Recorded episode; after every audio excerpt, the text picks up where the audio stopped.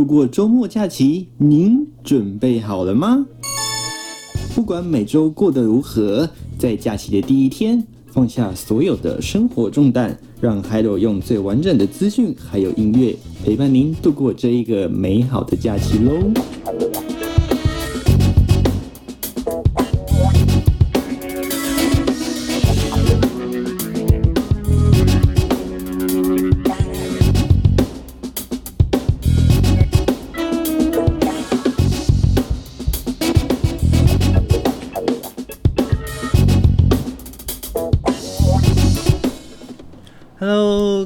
众朋友们，大家早安、午安、晚安，好久不见！锁定我们的 Hello 的假期日记，今天来到第六集喽。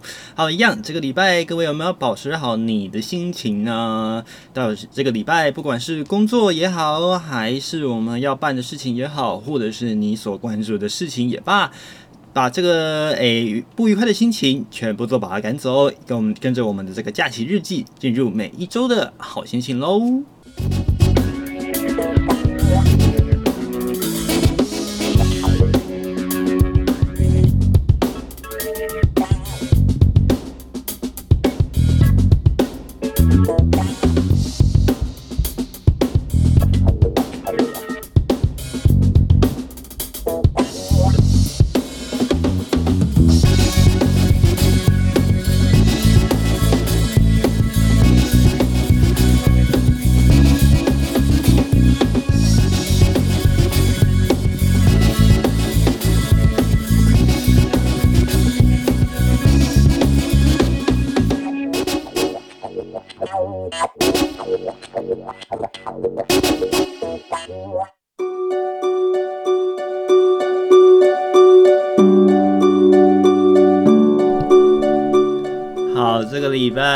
大家应该关注的事情很多很多，对不对？不管是我们的中华健儿去参加我们的东京奥运，二零二零的东京奥运哦，还是呢，诶，这个注射疫苗的事情啊，或者是说，诶，这个礼拜解封了，诶，那还有这个礼拜要不要出去玩呢？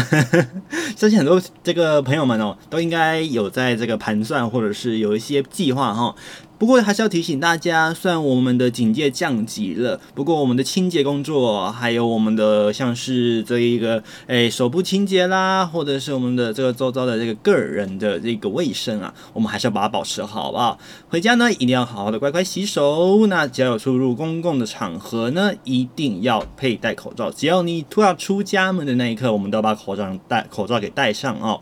那在这个双北地区还有宜兰地区以外的呢，部分地方都。已经是可以内用的，当然了，有些餐厅可能会为了顾及这个顾客的这个卫生安全，就不开放内用了哦。那有些呢，大部分就是还是希望啦，因为政府也想说，这个民生的经济可能已经有受到严重的冲击了，所以呢，也不得不把这个警戒诶、给降下来哦。不过当然，我们的这个病情的黑数还是有，有可能会有一些隐形的传染链等等的哦，还是要提醒大家，随时做好自己的个人卫生管理啊，啊，好好的。就是我们的勤洗手、戴口罩、保持好自己的个人卫生哦。那避免跟太多人有所接触是最好的一个方方式了哦。那当然啦，没事哦，不要在外面拉拉舌，这个当然会是一个比较好的一个办法哦。其实其实想一想，诶，时间还过得啊蛮快的哦。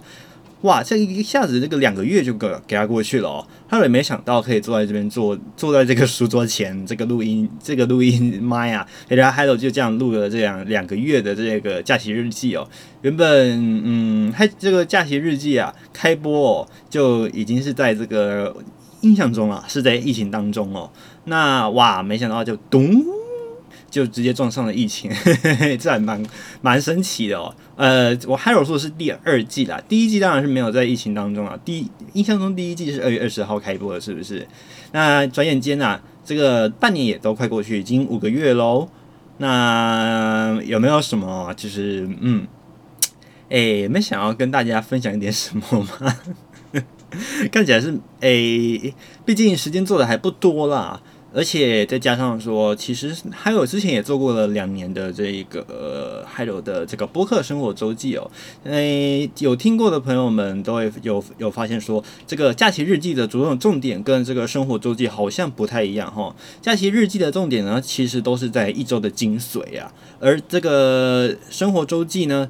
最主要还是就是比较单纯的，可能就是类似像 radio 的一个运行模式。那当然啦，我们还是跟上一周讲过的一样，我们是着重在 podcast 跟 radio 的一个结合体。所以呢，呃，我们还是把自己归类在 podcast 哦。所以还用自称为一位 podcaster 应该可以吧？好了。这礼拜提提醒大家哦，就是降级了，所以尽管餐厅可以内用，那我们也可以就是正常的外出。那很多人可能也各自慢慢的返回到工作岗位，以正常的方式工作，就不会再居家上班了。那就要提醒大家特别小心出入公众场合呢，自己的个人卫生管理一定要做好。哎，我们的酒精啊，干洗手，还有这个呃，现在这个防毒面罩还是这个护目镜应该是不用了哦。那就回到我们的酒精菜可以啦。OK，随时准备好在身上哦，这样有备无患。那保护好自己也是保护好他人哦，这一点相当的重要。那也希望各位都一切平安喽。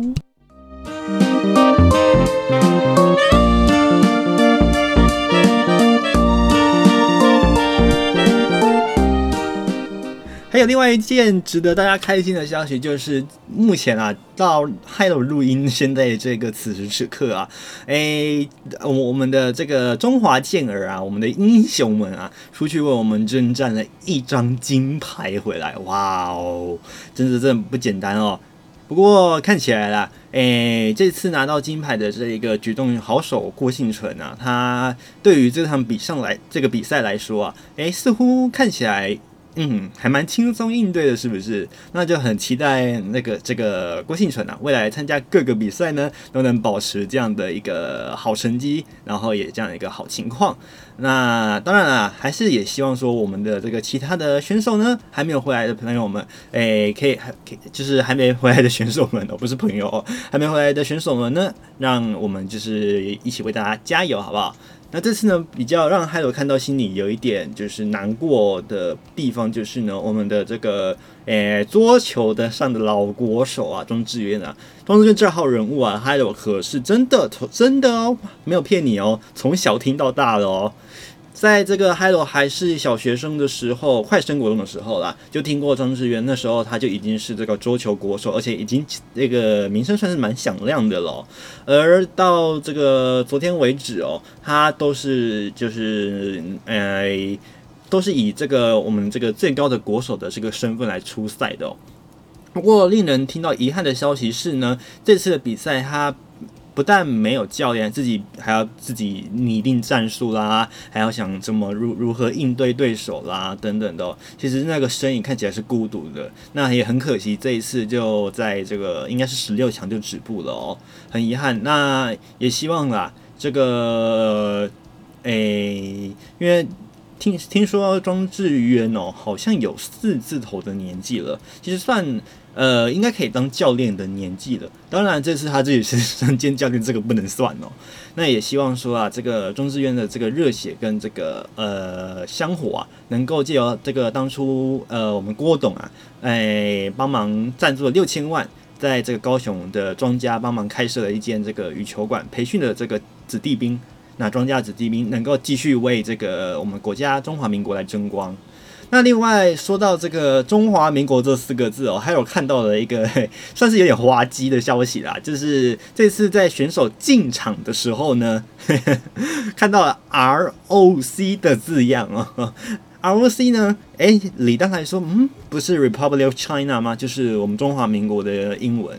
那我事实上啊，因为国际的种种的比较复杂的因素，哦我们已经以中华台北 Chinese Taipei 这个名字哦，登记中华中华民国的这个呃中华台北的这个名字啊，在奥委会很多次了哦，所以 Chinese Taipei 已经是台北呃不是对不起，这个我们的这个国家使用多年的这一个称号了。那这次看到 ROC，想说，哎。怎么会有这个 ROC 呢？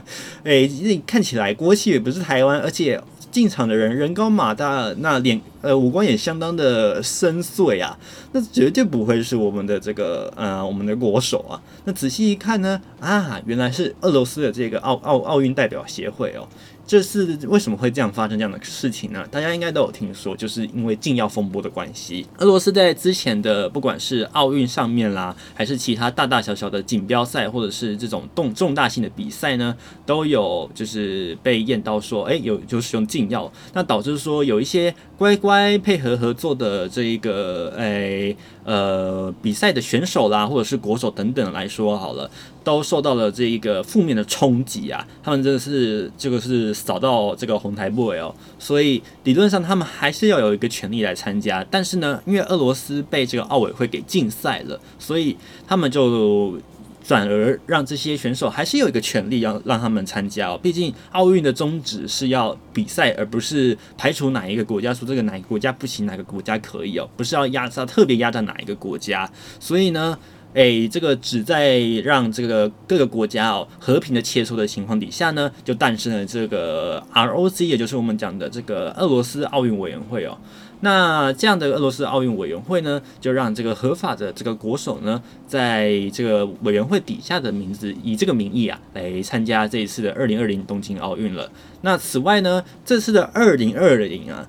想想看，今天不是二零二一年吗？今年已经是二零二一了，为什么还用二零二零二零呢？因为主办国啊，也就是日本，还有这个奥委会的主席巴赫呢，双方都表示说啊，这个东京奥运呢，事实上。它原本是在二零二零就应该要举办的，我们只是把它顺延到二零二一年。那正常来说啦，接下来的第四年，也就是二零二零加四变成二零二四的这个法国的奥运哦，还是会如期举办。所以为了维持这四年的传统上来说啊，所以我们就把这个时间线拉回到二零二零年。也就是呢，虽然是二零二一年的比赛，不过呢，我们挂牌是挂二零二零年哦。OK，这不是这个 挂羊皮卖狗肉，只是说。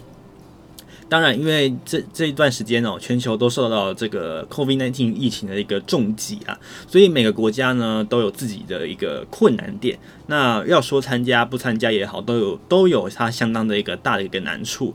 所以呢，像日本他们也筹组了相当多次的这个奥委，这个日本当地的奥委会哦，那也开了相当多次的会议来讨论到底要不要参加。连这个巴赫也考虑，呃，是否有曾经有想过是否要取消这件事情。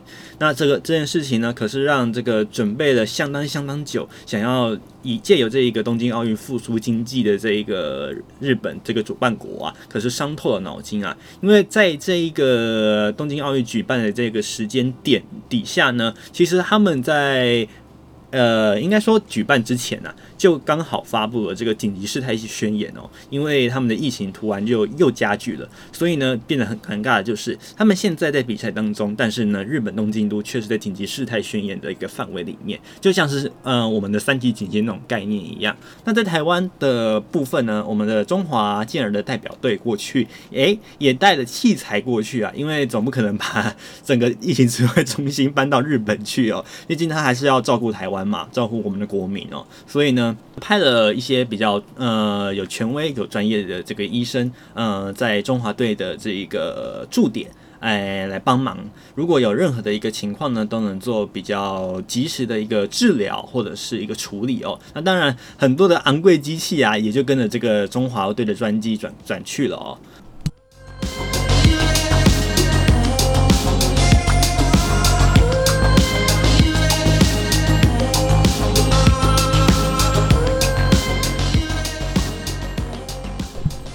好，这次奥运还有一点让 Hilo 非常非常的惊讶，为什么呢？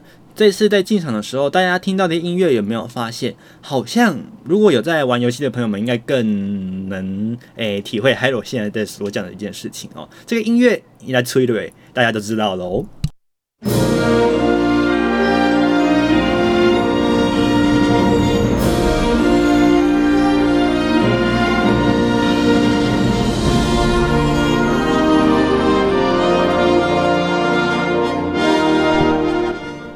有没有回到一种刚刚刚就是那种哎、呃，回到奥运当天呃这个开幕式现场，大家都在进场的那个画面有没有？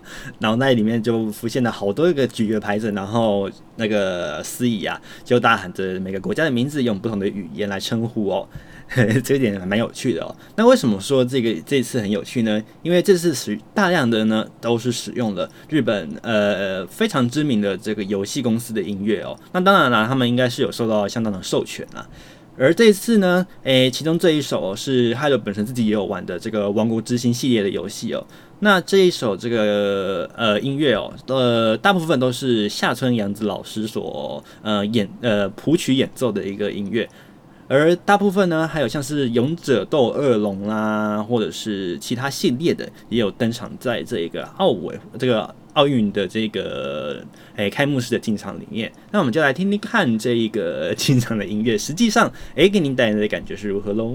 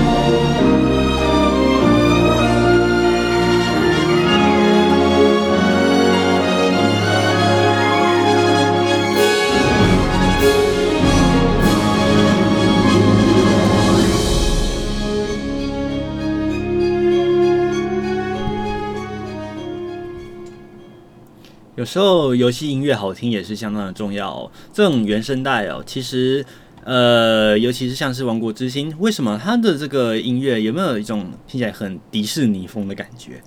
好，这个游戏呢，它很特别哦。其实它就是这个日本日日本的游戏电商跟这个呃迪士尼所合作的游戏，所以呢，它里面的音乐基本上都有一种比较迪士尼风格的感觉。所以，哎，你这次在听这样的一个音乐的时候呢，有没有听到哎一种啊这种气势很磅礴，而且很气派的感觉？没有错。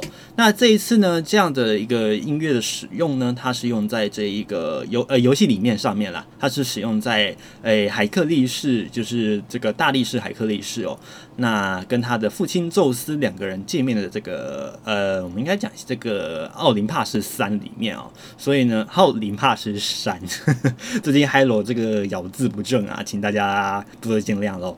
OK，好，话说回来，这个奥林帕斯山山，奥林帕斯山里面哦，我讲的奥林帕斯呢，跟这个奥林匹克有什么关系呢？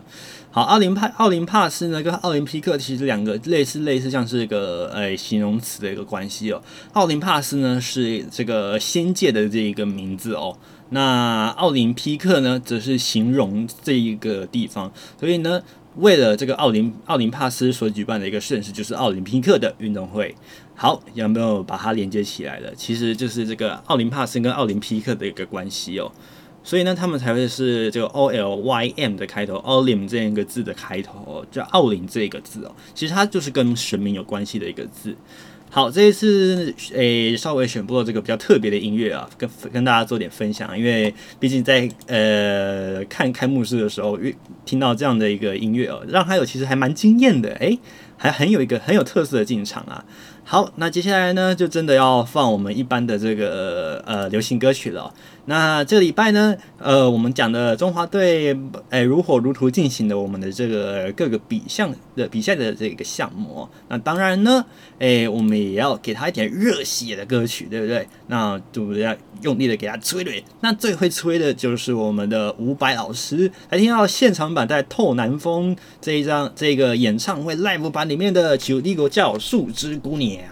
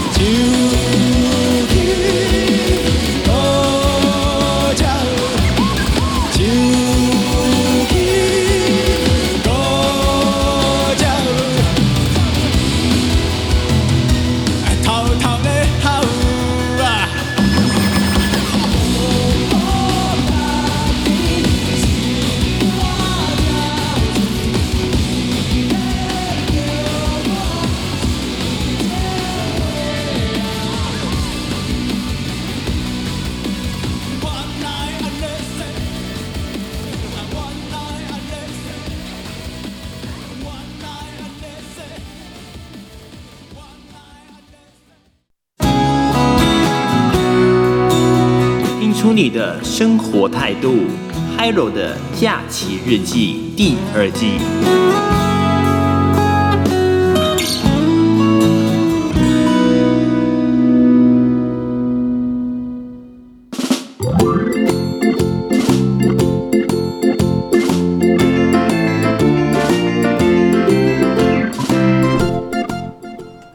斗志都燃烧起来了。好，来自伍佰老师在《套弹红》演唱会里面所收录的《秋里过浇树枝姑娘》，哇，连这个台下的观众都很有这个默契的，就跟老跟这个伍佰老师一起唱起来了。哇，这首歌真的是堪称这个台式摇滚的经典啊！这个这个伍佰魂啊，嘿嘿，这个瞬间上升有没有？好了。听到的刚才是这个秋里过浇，OK，这礼拜热血，当然都要给他热血下去。不过呢，出去出门就不要出得太热血，一定要特别小心啦，还是要注意啊自己的卫生清洁了哦。好，那还有呢，前几天自己就是开车出去，稍微小晃了一下，就发现说，哎，这个路上的车还变多了。那时候其实离解封还差两天哦，那这个路上的车啊，怎么就这么多？有时候还有在想，嗯，是不是恢复到这个诶、正常上班时间呢？可是想想，诶、不对啊，当天是礼拜天诶、那是不是大家都跑出去玩了？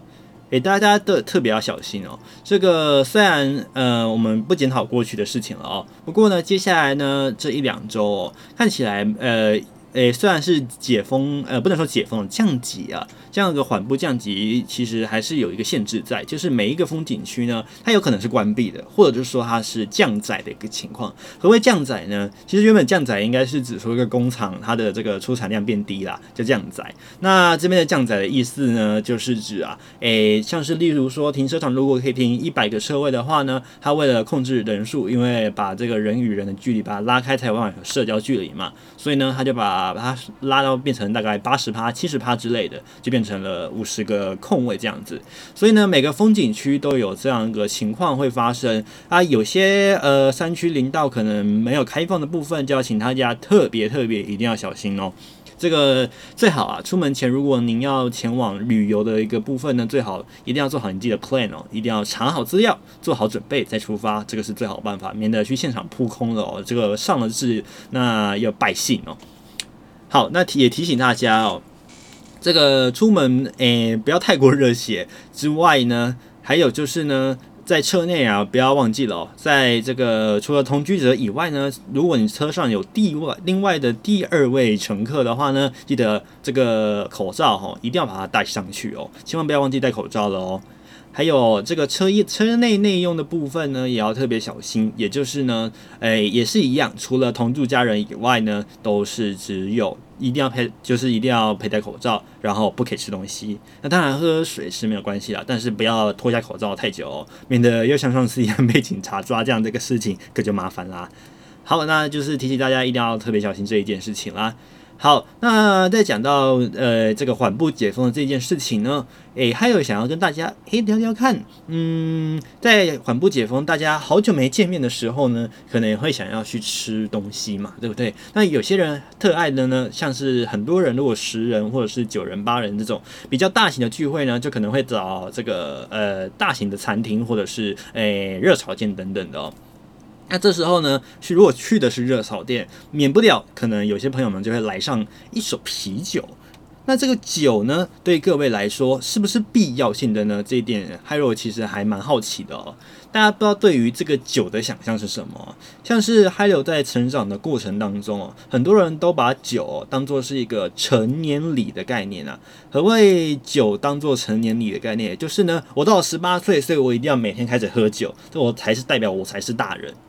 这个还有就呃比较不能理解，因为像还有自己本身是碰不碰酒啦，因为呃以前是因为宗教关系，后来自己呃为了这个亲友的这个面子着想，也自己喝了一杯葡萄酒，发现呃这个酒的味道不是真的不是还有所喜欢的，所以呢，诶当然了，就持续不会碰酒哦。好，诶我们把话题拉回来，也就是呢，酒真的是所谓的这个大家心中的这个呃聚会的必备品吗？像呃，我们很多常在讲以茶代呃以茶代酒嘛，或者是说呃，朋友们有些会去咖啡厅聊天等等的哦，诶，这个是不是就是一种取代的象征意义呢？也就是诶，今天我们就是一定要见面的时候一定要喝酒嘛？酒就是才是代表说呃，例如说像我们刚才讲的是成年礼吗？还是说酒一定是个聚会的代表象征吗？一定要代代表这是一个恭贺的意思吗？它不能是别的饮料来代替吗？虽然就虽然说这个酒的这个饮料的这一种饮料的价格比起一般的饮料，当然贵上了一些。不过酒真的赋予这样的一个意义有多久了呢？其实这是这是一个 Hiro 还蛮好奇的一点哦。那当然了，Hiro 脑袋刚才突然灵光一现，咱闪过去想到四个字叫“唯有杜康”哦。这个当然啦，这个是我们以前在教国文课的时候讲这个杜康啊，就是杜康是酒的这个代称哦。那后来就想到，哎哎，唯有杜康，虽然忘记了这个这个诗这个诗词啊，它原本到底在讲什么，但是呢，这个唯有杜康是不是有一点不小心，就是把这个呃酒的重要性给它衬托出来了？像是古代人在见面的时候，都是都是来上呃大概一壶或者一壶或者是一碗酒啊。因为以前没有所谓的这种马克杯嘛，那我们就是用类似像是钵或者是很像碗的那种碟子哦，就一碟一碟一碟的这样慢慢喝哦。当然这样是助兴，那也不会一次喝太多就把酒给喝完了。但是看我们中国五千来五千年来，如果有这个史书记载的一个部分哦，这个酒似乎真的好像是这样子诶，就是我们的酒等于祝贺的意思。像是这个女儿红啦，或者是状元酒啦，那呃女儿红大家都知道嘛，就是女儿出嫁的时候在用的。那状元呃状元红呢，就刚好颠倒，就是儿子出嫁的一个时候了。那为什么要叫状元红？这个其实它其来有字啦，就是。因为以前是为了让这个诶、儿子呃希望他可以考上状元，所以他在出生的时候埋下了这个酒，就跟女儿红类似哦。那女生在以前古代最大的这个重人生重大的一个呃事情呢，就是出嫁。那男生呢，这是重榜，而不是嫁嫁到人啊，是重榜，因为男生可以有妾嘛。所以呢，重榜这件事情比起这个呃出呃嫁到人还要来得重要。所以呢，诶娶到人啊，不能说嫁到人，娶到人啊。所以呢，为什么要取到状元红的原因在这里？但是呢，不可能每个人都有是状元嘛。状元呃，每一次的考试都只会有一个，而且殿试是非常呃难以准备的一件事情。再加上说殿试呢，其实很少的人能考上去哦。你想想看，中国以前几千万的人民里面，只只能每年大概每年就只有一到两个状元而已哦。这个比例相当相当的悬殊啊，就像是呃。诶，每个国家只会有一位元首，这个比例是这个概念是差不多的哦。所以呢，你想想看，呃，不可能每个人都可以，就是大家都是状元嘛。所以呢，就变成说，为了有一个庆祝的理由，我们就把这个状元啊，就像当做是把儿子，就是儿子今天结婚了，那我们就把它像当做这个考状元一样，考中状元一样，这个是值得庆贺喜事的事情，就取叫状元红了。好，那我们再话说回来哦，这个不管是女儿红哦，或者是状元红等等的哦，这个酒啊都有它的这个意义存在，但是呢，基本上它都在庆祝。好，那这个庆祝啊，不光不管是这个，不管是西方人还是东方人，只要就是聚餐哦，都会出现酒这件事情啊。其实 Hiro 觉得这件事情哦，似乎是可以调整的哦。因为，诶，想想看，从酒驾这个方面来说，就不予置评了哦。嗯、呃，这几年就是我们讲酒驾零容忍嘛，那造出了这么多憾事，我们也希望说聚餐尽量不要喝酒。除此之外呢，还有像是诶，呃，喝到烂醉了啊，或者是说喝到吐，让自己的身体受到影响等等的方面的，当然适度适适度的来一点点这个酒。嗯，是 OK 的。如果就是要当做这个呃欢愉炒热气氛的一个效果的话，那当然是 OK。可是呃每一次都要来一手啤酒这一件事情啊，Hiro 就还真的蛮疑惑的哦。诶，不解说，嗯，怎么每一次这个聚会呢？呃，啤酒都是呃大家一定一定要准备的事情。像是还有之前在跟大学朋友聚会的时候，啤酒就不是就是。Every everyone needs beer，没有这件事情哦。就是大家呢，嗯、呃，有的人就是就是我们选择是什么？就是诶，每个人点这个手摇饮哦，然后点到这个呃我们聚餐的地方喝哦，这样就蛮好玩的哦。其实呢，它虽然有点这个一手啤酒的概念呢，那其实呢，它呃还好是手摇饮，所以呢。好啦，就是糖分比较多，但是呢，至少它可以回避酒精的问题。尤其呢，又遇到开车，如果呃，如果你把酒当做大家都是一起庆祝的一个工具的话呢，那是不是开要开车今天要开车的人是不是就不能碰，对不对？那这样的话，呃，多少多少啦，是不是就会折损到这个开车人，也就是驾驶者的这一个呃欢愉的气氛？那他是不是就是嗯，当然啦，为了安全着想啊，这个我想这个牺牲是可以忍受的。但是呢，如果每一次呃都要这样做的话，那我想是不是这个？酒的这个习惯是不是可以改变呢？变成说酒的象征不再不再是一种，就是绝对就是一个呃庆祝一定要有它。那可以说是它是拿来庆祝的，就是酒是拿来庆祝的，但是不是庆祝一定要有酒，这两件事情不能等于下去。这一旦画下等号哦，还有觉得是一种嗯比较奇怪的一件事情哦。也许这个要庆祝，我们可以用很多种方式啊，不一定一定要什么情况下都需要用酒来做庆祝哦。那当然啦，也许因为我们这个中国的千年文，呃，中华的千年文化啦，传承下来就是觉得酒是一种庆祝，所以呢，自然而然都会有这样的一个习俗传承下来。那希望啊，在未来的时间哦。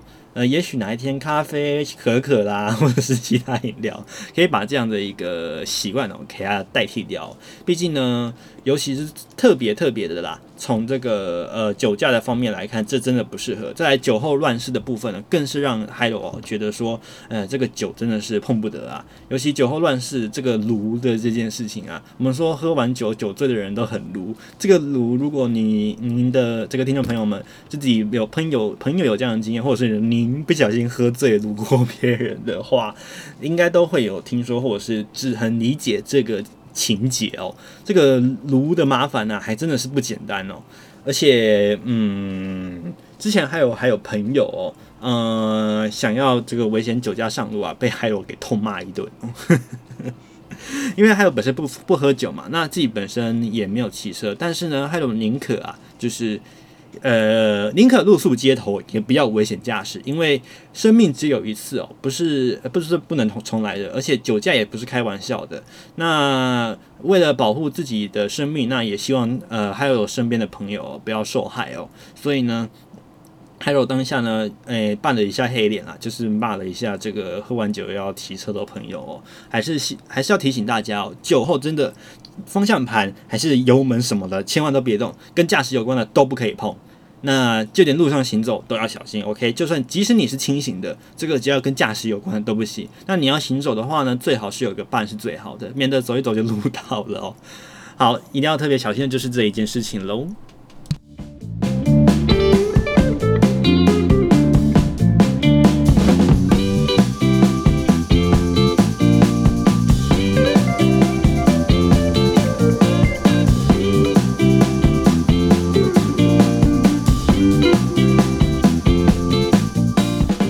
接下来要听到的歌曲呢，嗯，这首歌真的很可爱哦。诶，这首歌呢，它是曾沛慈的歌曲，它收录在的专辑是《我是曾沛慈》，来自他的《黑框眼镜》。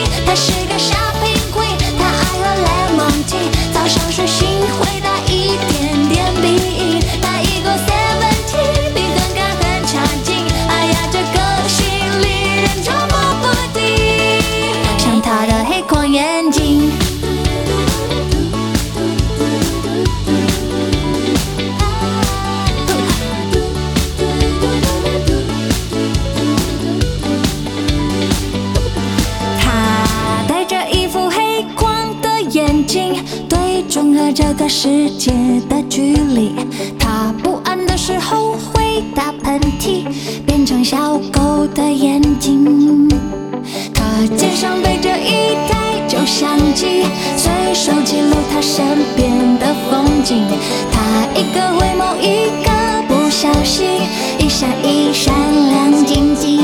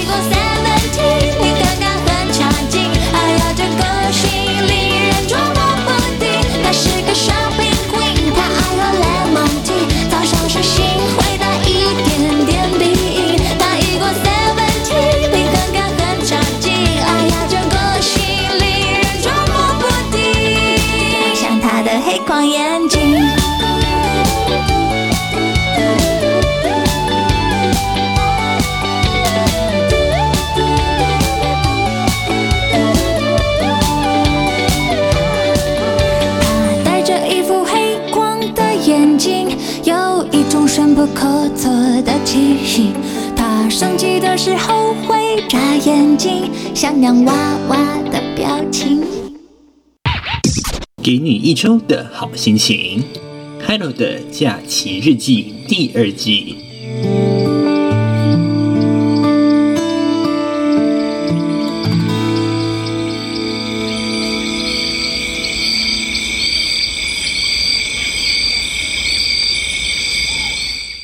想听、想知道、想了解的话题都在这里。欢迎来到本周最想听。好。随着紧接讲下来，大家是不是要出去跟朋友聚会呢？那聚会刚才讲到酒就要特别小心喽。呃，很多人都说，呃，喝酒脸红代表这个酒量不好，或者是这个身体的代谢对于酒来说是不佳，所以呢，酒不要碰太多。但是呢，喝酒喝到面不改色，诶，喝了几罐都还是原本的样子，呃，就不会脸红了。这样这样子就好了吗？医生觉得，诶，好像不是这样哦。医生还特别提醒啊，如果你灌了好几杯啊，居然还面不改色，这件事情可就问题大了哦。好了，我们来看一下这个到底是发生什么事啦。我们常常讲啊，这个饮酒为凶瓜哈，但是呢，这个我们爱喝酒的东西啊，对于酒来说，这个是用追酒这件事情来形容啊。那大家其实对于喝酒的迷思就在于说，喝酒不脸红就代表肝脏对于这个代谢很好这件事情。诶，这件事情是真的还是假啊？我们从这个消化内科的这个专科医师郑乃元啊就指出了，这个大家喝酒的一个习惯啊，就随着解封过来啊，其实呢，大家都会平常都是，呃，我们的习惯上就是，诶，春春节都会小小酌几口嘛。那有些朋友们呢，可能觉得自己酒酒量比较好，或者是诶稍微爱喝一些，就是会贪杯多喝几杯啊。但是呢，呃，面不改色的一个情况底下，你就会觉得误以为自己哎，好像状况很好哦，结果就喝一喝，喝一喝，贪杯许多的一个情况底下呢，造成了肝脏受损呐、啊。哇，这件事情就不得了了。我们说肝都只有一个，而且肝还是沉默的器官呐、啊，它生病还是不会吱吱叫的哦。好啦，我们首先啊，第一点啊，提醒大家，饮酒不过量，酒后更是要注意保暖问题哦。那我们讲肝功能不好的人，尽量不要碰酒。除了 B 型、C 型肝炎，或者是说有脂肪肝，还有其他任何的肝脏病史的朋友们之外呢，一般的人呢，喝酒建议的这个量呢，最好是在四十 CC 的纯酒精比例。也就是呢，如果你喝的这个酒里面呢，呃，酒精含量的这个算出来的实际数字呢，呃，如果超过了四十 CC 的一个总量哦，那就代表说哦。这个已经 crossover 了，就不可以喽。那换算成一般的这个酒类呢，大概是三百三十毫升，然后酒精浓度是五趴的一个啤酒啊，那大约可以喝两瓶左右哦。也就是说，大概诶，如果是这个铁铝罐，台啤的铁铝罐大概两罐呢。啊，如果你是拿那个诶大型的那种十八天哦，可能一罐，如果你自己灌下去就没了，不可以再喝喽。而且呢，如果你又常常的熬夜又爱喝酒，这件事情就是诶对你的肝脏难上加难。好啦，除了这一件事情之外呢，如果大家喝的是这个更浓更烈的这个高粱酒啊、whisky 啦之类的，都只能小啜一杯就足够了哦。如果发现说哦，你喝完之后觉得哎、欸，好像突然有点喘不过气哎，这这样的情况底下呢，马上停下来哦，这个真的是非常危险，千万不要硬逞说啊，这个呃要逞这个匹夫之勇，no no no，请你马上停下来。而且呢，这个酒精啊，我们讲的这种呃，如果酒精的这个这个量呢，一旦大下去呢，我们讲过了，酒精会使体内的这个血管扩张。那如果你又加上这么大的一个酒精，让自己的这个呃身体啊，诶、这么样的快速的散发，就是把这个血管扩张，那代表什么意思呢？也就是你的散热功能就会增加。大家想想看嘛，冬天呢，大家为什么会喝酒？喝一喝就会暖了，因为血管扩张的关系。那为什么喝热饮不会变啊？因为喝一喝血管并没有扩张哦。所以呢，这刚好就是颠颠倒过来啊。所以要特别小心哦。喝酒固然你可以暖暖身子哦，不过呢，要注意的就是你喝酒之后呢，反而啊太热热太热的情况下呢，诶，还是要注意保暖哦。就像这个运动完运动选手过后，大家最近看中华奥运应该都知道嘛，就是这个我们中华健儿都会披上一件衣服哦，这就是要保持体内体温，避免失温感冒的一个情形哦。那再来第二点呢，就是酗酒呢伤肝，而且还伤脑。再来呢，还有呢，喝酒呢跟脸不脸红，你喝了会不会变关公这件事情没关系。所以关公酒量不好吗？不能这样说。好了，我们来看这个医师啊，这个郑医师郑乃医师就强调了，虽然有些研究指出说，适量的饮用这个我们常讲的 wine 红酒，可以摄取到这个抗氧化功能的一些这个多酚物质啊，但是呢，喝进过量，我们都讲啊，诶、喝刚好就好，什么事情都是过头不好哦。那我们都是，如果喝到太多量的酒精呢，反而伤害呢，就是伤到肝脏啦，甚至可能会导致说你会有酒精性的肝炎或者是脂肪肝上升哦。那据统计呢，诶，如果每天摄取的这个酒精量你超过九十克，那一克就等于一 ml 嘛，也就是你摄摄取了八十 ml 的这个八十毫升的这样的一个酒精纯酒精的这个量。那连续达十年以上呢，你的罹患肝肝病的一个机会哦是 one hundred percent，一定会得病哦。那还会增加你的肝癌致癌率哦。除了这个胸瓜之外呢，零爱瓜是不好哎哟，喝爱肝没有用哈。再来摄取酒精呢，也会伤害我们的脑部神经血，还有这个心血管系系统啊，而且啊会导致这个胰脏炎哦。哇，这个对身体的这个呃，不但没有好处啊，而且还是赔了夫人又折兵的一个情况哦。哇，这个千万千万真的是不要说，哎哎，喝酒健康，那多喝一点。No No No，那如果你觉得想喝多喝一点呢，那换成其他的茶或者是喝水好了，这样会比较好一点哦。那再来呢，就是呢，关公这的酒量比较差吗？当然不是喽。所以呢，很多人都会以为说喝酒脸不红代表肝脏比较好。这件这个直接被这个正义在原因是啊，直接给他用力打脸打下去哦。他说酒精呢，在人体代谢之后呢，就会产生我们的乙醛呐。这个乙醛呢，不仅会使血管扩张，而且体质上代谢乙醛能力比较差的人，很容易脸红或者是心悸。所以呢，呃，其实代表的这个乙醛哦，只其实只是说哦，我们可以代谢乙醛。的这个能力好或不好，到底跟肝功能好不好没有实质上的关系。再来呢，如果你是脸不红、表无异状，也就是说你喝了喝了再多杯都面不改色，常常自己觉得酒量佳，然后就酗酒或者是贪杯的话呢，往往反而才是容易得肝病的这个重度患者哦。那根据这样的情况呢，要提醒大家喝酒呢。诶、不是看你脸不脸红，或者是诶、酒量好不好怎么样的，重点是呢，饮酒就是适量就好。这肝脏的负荷是有限的，每个人的肝都只有一个，好不好？生命只有一次哦，不要让自己的肝直接就我就因为这样的一个高酒精给毁了哦。我们讲这个肝不好，人生是黑白的哦。那再来呢，饮酒有四个原则，医师就提醒大家喽。第一个原则呢，就是酒精总量控制是因人而异。好，我们都讲嘛，基因导致人类有不一样的变化。就像我跟我哥哥也长得不一样，虽然长得很像，呃，我们也是同一个父母父母生出生出来的嘛，对不对？但是呢，基因会导致每个人呢都有些许的差别。所以呢，医师也提醒了，这个酒精控总量呢会需要因人来做改变。所以呢，我们在酒精的摄取量呢，可以控制二十克以下，这个是每天的这个建议量哦。所以呢，呃，不要喝太多，检查一下自己今天换算出来的酒的量是不是偷多喝了一点。如果今天偷多喝一点，明天的处罚也自己不可以喝。没有啦，就是提醒自己，下次不要再喝这么多了。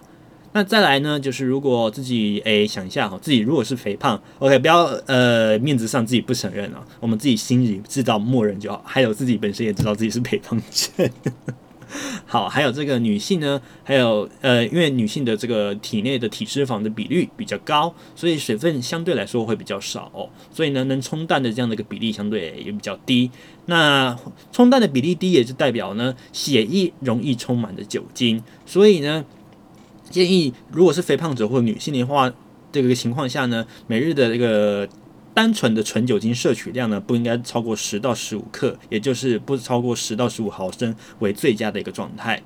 那这个公式呢，这边还有提供给大家哦，就是酒精摄取量，我们以公克来做计算哦。那如果各位不会计算呢，你我们用毫升也可以哦，等于喝酒的量 CC 数乘以酒精浓度趴数乘以零点八。我们再讲一次哦，酒精摄取量单位是公克，等于酒精喝的量，也就是 CC CC 数乘以酒精的浓度趴数。例如说，我今天喝了一百一百 CC 的这个 Whisky，酒精浓度是呃六十八，然后再乘以零点八，就是我们今天的酒精摄取量了。因为酒精不会完全的被人体吸收，所以我们要算它的八成，所以零点八是这样来的。好，再来我们来看第二个哦，就是医生提醒大家，控千万不要。空腹喝酒就像空腹喝可乐的概念一样哦，或者是你一边喝酒边吃像是炸物啦，或者是说很油的食物等等这种高油脂食物，千万避免。这个空腹饮酒啊，会使这个酒精的速度收这个吸收的更快，就像空腹吃药一样啊，这可是伤胃的一件事情哦。这个我们都讲嘛，呃，胃的功能呢，最主要就是在吸收这个酒精跟这个药品，那再来就是消化蛋白质。所以呢，最好你还是要先配点东西呀，再吃吃吃一点东西，再喝这个酒会比较好一点哦。我们常讲嘛，下酒菜下酒菜，所以呢，当然先吃。再来再来喝酒，但是呢，高油脂的先放旁边。我们吃一吃，吃完之后，你你想怎么吃再吃再再吃哈。那最好呢，可以配一点什么，例如说豆干啦，或者是呃有蛋白质的食品在里面哦。这个可以让我们的胃比较稍微比较舒服一点。那当然像是肉类也可以啦。那如果没有按照这样的一个情形底下呢，如果你要把这个高油脂的食物吃下去，会让你的血清浓度的这个比例增加的速度又更快，那容易引起的就是急性肝炎这件事情，你的肝可能会受不了哦。在第第三点呢，就是呢，我们吃东西都讲细嚼慢咽，所以呢，在喝酒也是一样，放慢速速度，而且不要一直忙干杯。好，干杯当然干干一杯喝一口还好啦，但是呢，如果你是一直疯狂干杯，当然不行，或者说干杯一一口就给它干净了，这个千万不要吼。我们说了，这个细嚼慢咽是一件非常 OK 的事情，会让我们的胃比较舒服，大脑也会比较有感觉。那喝酒也是一样的事情，我们一样喝酒放慢我们的速度，慢慢的一杯一杯小一口一口的小啜就可以了，因为酒精是需要代谢时间的，OK，尤其它进入我们的胃跟肝当。当中呢，它是需要时间去把它代谢，也就代谢出来。我们刚才讲的乙醛之外呢，还有分解它里面的其他物质。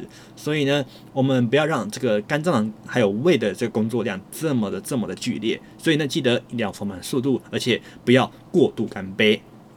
再来呢，喝完酒呢，呃，要记得补充的就是我们的维生素 B1 啦。OK，好，我们来看哦，这个酒精代谢过程当中呢，需要的是维生素 B 群的辅助，尤其是 B1 啊。如果你长期喝酒的话呢，会造成维生素 B 群的缺乏。哎，听众朋友们听到这里，如果你常喝酒的话呢，注意了哦，赶快买买个 B 群吧，准备好哦。尤其是特别是一定要有维维生素 B1 哦。尤尤其特别一定要注意的是，维生素 B1 的补充对于诶长期有喝酒的朋友们来说，这个更加重要。再来就是呢，喝完酒千万记得也要喝水，免得隔天早上起来啊头好痛，因为你的酒精把水给排排掉了，或者是说淡掉了。那你的身体的水量变低了，也就会造成说，诶，你的这个大脑缺水，你的大脑头就会非常的痛，你的身体也会非常的不舒服。那你做什么事情都会比较，嗯，呃，我们讲的比起 muscle mass 还要再糟糕一点哦，就是宿醉了。好啦，这一篇是来自风传媒的这个新闻哦，呃，这个提就是提醒大家啦，如果喝酒。那要遵照就是我们刚才四个提醒的点，还有呢，就是呢，诶，如你真的如果喝酒不会变关公，就代表说你酒量好吗？No，也不是这么一回事哦，这点就一定要特别的提醒大家啦。好，那时间过得很快，这一周的这个节目呢，我们要说再会了哦。好啦，那节目呢要准备到最后，要跟大家说一声下礼拜见啦。要在这里祝福所有的听众朋友们都有一个愉快的一周，每一周都要保持我们的好心情。当然，随着疫情缓步解封，大家还是要做好自己的卫生习惯啊。这个，诶，回家更换衣服，还有洗手这件事情，尤其洗手这件事情真的很重要。好啦，最后要提醒大家，呃，祝福大家健康愉快，每天都要好心情。那我们下礼拜同一个时间空中再会喽。节目送上最后一首的歌曲是来自郑智化在这个私房歌所收录的专辑《水手》，希望大家都能跟这首歌一样哈，都是打不倒的这个诶，说英雄嘛也可以哈，就跟这个水手一样，能诶战无不胜哦。那就算碰到了挫折，也能勇敢的继续坚持下去。好了，祝福各位，我们下礼拜见。他说风雨中这点痛算什么？擦干泪，不要怕，少我们还有梦。他说风雨中这点痛算什么？擦干泪，不要问为什么。长大以后，为了理想而努力。渐渐地忽略了父亲、母亲和故乡的消息。如今的我，生活就像在演戏，着言不由衷的话，戴着伪善的面具，总是拿着微不足道的成就来骗自己，总是莫名其妙感到一阵的空虚，总是靠一点酒精的麻醉才能够睡去。在半睡半醒之间，仿佛又听见水手说：“他说风雨中这点痛算什么？擦干泪，不要怕，至少我们还有梦。”他说风雨中这点痛算什么？擦干泪，不要问为什么。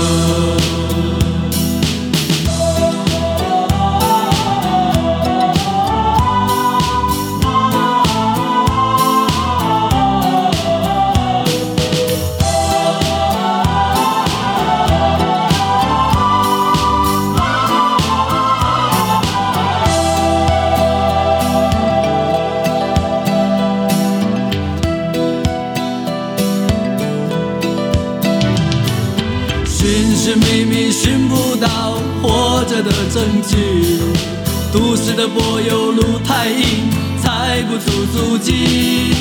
骄傲无知的现代人不知道珍惜那一片被文明糟蹋过的海洋和天地。只有远离人群，才能找回我自己，在带着纤维的空气中自由的呼吸。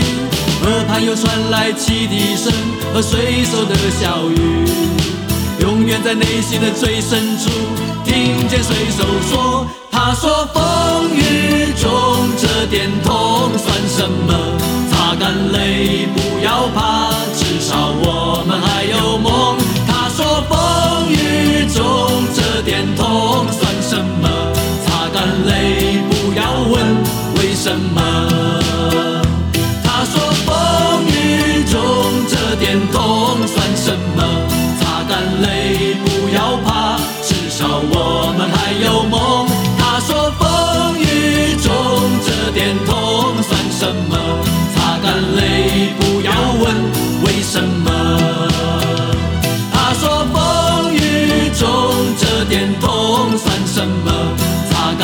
baby.